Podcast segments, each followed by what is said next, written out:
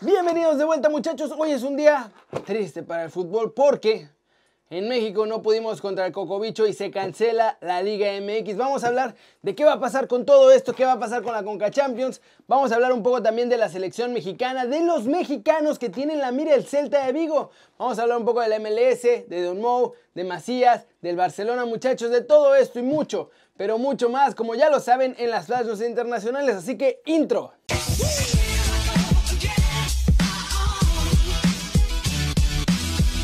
Y tenemos que arrancar con la Liga MX muchachos porque como ya todos lo veíamos venir, la verdad, ya se canceló definitivamente y se viene una tormenta mucho peor para los clubes en México. Este viernes hubo una junta extraordinaria porque en Santos ya hubo 12 jugadores que dieron positivo en las pruebas de este cocobicho. 8 fueron el miércoles y ayer por la noche se confirmaron 4 más. Así que después de esto se acabó de derrumbar cualquier posibilidad de jugar el Clausura 2020 los dueños decidieron que se acaba oficialmente el torneo en México. No se va a declarar a ningún campeón del clausura 2020, es como si no hubiera existido nunca. Lo sentimos por Cruz Azul, que iba a primer lugar, pero ya se tomó la decisión.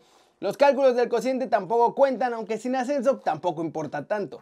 Cruz Azul y León, eso sí, por ser primero y segundo de la general en este torneo Clausura 2020 que ya se canceló, van a ser los dos clubes que clasifican a la Conca Champions. Se le va a entregar a los clubes además un nuevo protocolo sanitario que va a ser supervisado por la Secretaría de Salud y que tienen que cumplir todos los equipos si quieren regresar a sus instalaciones deportivas a entrenar de cara al siguiente torneo, que además será hasta el primero de junio, más bien la primera semana de junio, cuando se designe la fecha exacta para regresar a las prácticas. En la apertura empezaría entonces hasta agosto y se espera que sea en las últimas dos semanas de ese mes.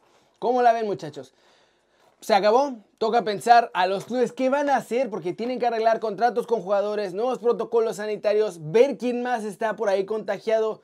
Hay un montón de cosas, hay jugadores que ya vendieron o que son libres y que van a tener que irse ya a sus nuevos equipos o buscar un nuevo equipo desde ahora. Se vienen muchas cosas complicadas para el fútbol en México. Siguiente noticia. Vamos a hablar también de los cambios que hay en las plantillas porque obvio con todo esto que pasó ya hay movimientos incluso oficiales que se hicieron casi después del anuncio de la suspensión de la liga. Empecemos con Cruz Azul. Robert Dante Siboldi reveló que sí, en Cruz Azul ya tenían a varios jugadores vendidos desde antes y que se van a marchar de la institución ahora que se acabó el torneo. En principio se iban a quedar aún si este clausura se extendía, no sé, por así hasta septiembre. Pero ya todo cambió y como terminó, pueden irse esencialmente ya. En Monterrey, Duilio Davino ha hecho oficial que Hugo González será el refuerzo de la pandilla para este verano, o más bien para esta semana porque ya se acabó el torneo. Finalmente el directivo ante la crisis que se viene decidió que el mexicano sí regrese a la portería de Rayados. Avilés Hurtado también va a seguir en el equipo regiomontano siempre y cuando esté sano porque recordemos que todavía se está recuperando de una lesión. En Tigres parece que la época del Tuca Ferretti también ya está por llegar y es que Guido Pizarro reveló que parece que el bigotón tiene planeado retirarse en 2021, por lo que en la Sultana del Norte también ya comienzan a buscar un relevo para el bigotón y una nueva era porque va a ser un cambio importante. Así las cosas, ya hay movimientos oficiales en la Liga MX, ya se preparan nuevas etapas. Se va a poner complicado esto muchachos, así que agárrense porque vamos a ver, yo creo, muchos, muchos cambios. Y vamos con noticias de la selección mexicana porque Tata Martino explicó por qué eligió a Raulito Jiménez para ser el 9 del tri por encima del Chicharito. Estas fueron las palabras del Tata Martino. Javier Hernández se acomodó a una faceta diferente. Él llegaba a la selección y era el 9 del equipo, pero tampoco descubrí la pólvora. La realidad es que los dos han cambiado porque mientras Javier era una figura en Europa, Raúl no se acomodaba en sus equipos y luego llega y se acomoda en Inglaterra y Javier al revés. Son situaciones que pasan en todos lados y es algo natural del fútbol. Y siempre hay alguno que te va a dar la mala noticia. Los jugadores se sacan y se ponen solos. Esto es así. Son situaciones de momentos en su carrera. No es ningún mérito de ningún entrenador. Aldo Rocha, Luis Romo, Giovanni Dos Santos y Alan Pulido. Ellos estaban contemplados también en el radar. Fernando Beltrán no lo pensaba convocar porque él iba a estar con Jaime Lozano. Había jugadores fijos para el preolímpico. Guardado también acaba de renovar dos años más con su club y siempre me agradan los jugadores inteligentes. Creo que Andrés va a llegar con nosotros a Qatar. Y puede ser que ahora a alguno de los partidos que se le deben a Zoom tenga que jugarse solo con futbolistas locales y para esto vamos a necesitar planear algunos entrenamientos. Me consta que John de Luisa ya está al tanto de esto y Gerardo Torrado y Nacho Hierro ya se lo externaron para que lo converse con el señor Bonilla porque va a tener incidencia en las dos partes, tanto en la liga como en la federación. Como la ven muchachos, si los jugadores se quitan y se ponen solos, Tata nos está diciendo que esencialmente Chicharito fue el que ya no quiso rifarse para seguir siendo figura del Tri o de cualquier equipo, a tal grado que ya hasta estaba pensando en llamar a Alan Pulido en lugar de a Chicharito. Vámonos con noticias europeas porque el presidente del Celta de Vigo él mismo confirmó y dijo que siguen a cuatro chavos mexicanos, dijo quiénes son y podrían ser compañeros de Néstor Araujo en el futuro. Estas fueron sus palabras. Nos gustaría tener más jugadores mexicanos, por supuesto que sí, y seguimos con nuestros ojeadores a varios de ellos permanentemente. Ojalá pudiera venir alguno, pero sí tenemos a varios en cartera como Uriel Antuna, Gerardo Arteaga, Jonathan González y Jesús Angulo.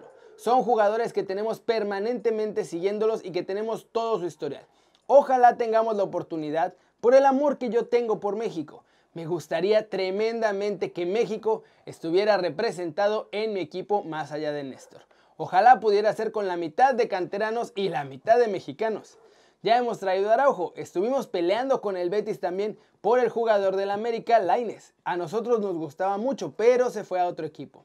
Siempre tenemos esa oportunidad abierta y siempre estamos pendientes porque cada temporada o cada dos temporadas podemos hacer un esfuerzo grande y podemos traer a un jugador que realmente nos convenza. Este año, por ejemplo, para un equipo como el Celta, pagar o tener la posibilidad de pagar a lo mejor 15 o 16 millones por Jason Murillo o por Rafinha, que son jugadores que tenemos cedidos, ya para nosotros es mucho dinero. Y en ese dinero sí podemos conseguir también algunos jugadores de México. El fútbol mexicano es uno de los que más seguimos, pero tiene para nosotros un problema. Su fútbol es muy bien pagado y a veces es más el miedo del jugador mexicano a salir porque está cómodo en su país y gana bien.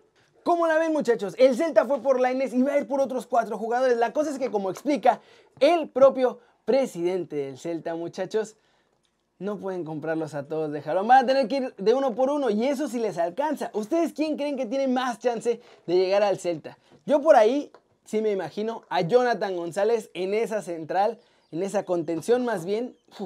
eso estaría, miren, buenísimo. Flash News, Jab Stamp será el nuevo entrenador del FC Cincinnati, equipo de expansión de la Major League Soccer. Esto lo anunció este jueves el mismo equipo norteamericano que además no especificó ninguna duración de contrato del holandés. El Barcelona realizará el próximo 29 de mayo un tercer test a los jugadores y a los empleados. Además, como ya hay que ir haciendo lana, la próxima semana también comienzan a vender las nuevas mascarillas con los colores del club para que ni el cocobicho impida a los fans vestir los colores blaugrana. Tony Cross no se va a mover del Real Madrid, muchachos. Él presente verano. Por lo menos, el hermano del jugador confirmó que el futbolista se encuentra muy feliz en la capital de Europa. Los clubes de la Premier League se van a someter este viernes también a una segunda ronda de test después de los que se hicieron a principio de semana. Muchachos, estos arrojaron 6 contagios entre 748 test que se realizaron. Golo Canté les contaba ayer que se ausentó del entrenamiento del Chelsea, pues ahora podría no jugar el resto de la temporada tiene miedo de contagiarse y el club, como ya les dije, le dio permiso de quedarse en casa ayer, pero parece que podrían darle permiso de no jugar el resto de la temporada. Marc Ter Stegen está cerca de firmar también su nuevo contrato con el Barcelona, esto según Sport. En los últimos tiempos parece que ya los dos equipos se acercaron a sus posturas y están a un pasito, a una firma de renovar hasta el 2025. Y vamos a terminar con el fútbol español muchachos, porque aunque sí están empujando y haciendo todo lo posible para volver a jugar pronto, la cosa está complicada. Y es que aunque todo sigue propuesto para que los partidos comiencen el 12 de junio, la realidad es que todavía no hay ninguna autorización absoluta del gobierno español. De hecho, las autoridades de sanidad, que es las autoridades médicas, allá en España todavía no están seguros de querer aprobar ni siquiera los entrenamientos con más de 10 personas, por eso todavía no se puede. Esto complica la vuelta del fútbol español en su totalidad. Si no pueden entrenar grupos de 10, mucho menos pueden estar 22 jugadores al mismo tiempo en el campo. De hecho, este viernes Tebas tuvo que confirmar también que sí quiere regresar el 12 de junio, pero la realidad es que solo van a poder hacerlo cuando los médicos en España les permitan. Así que está complicada la cosa.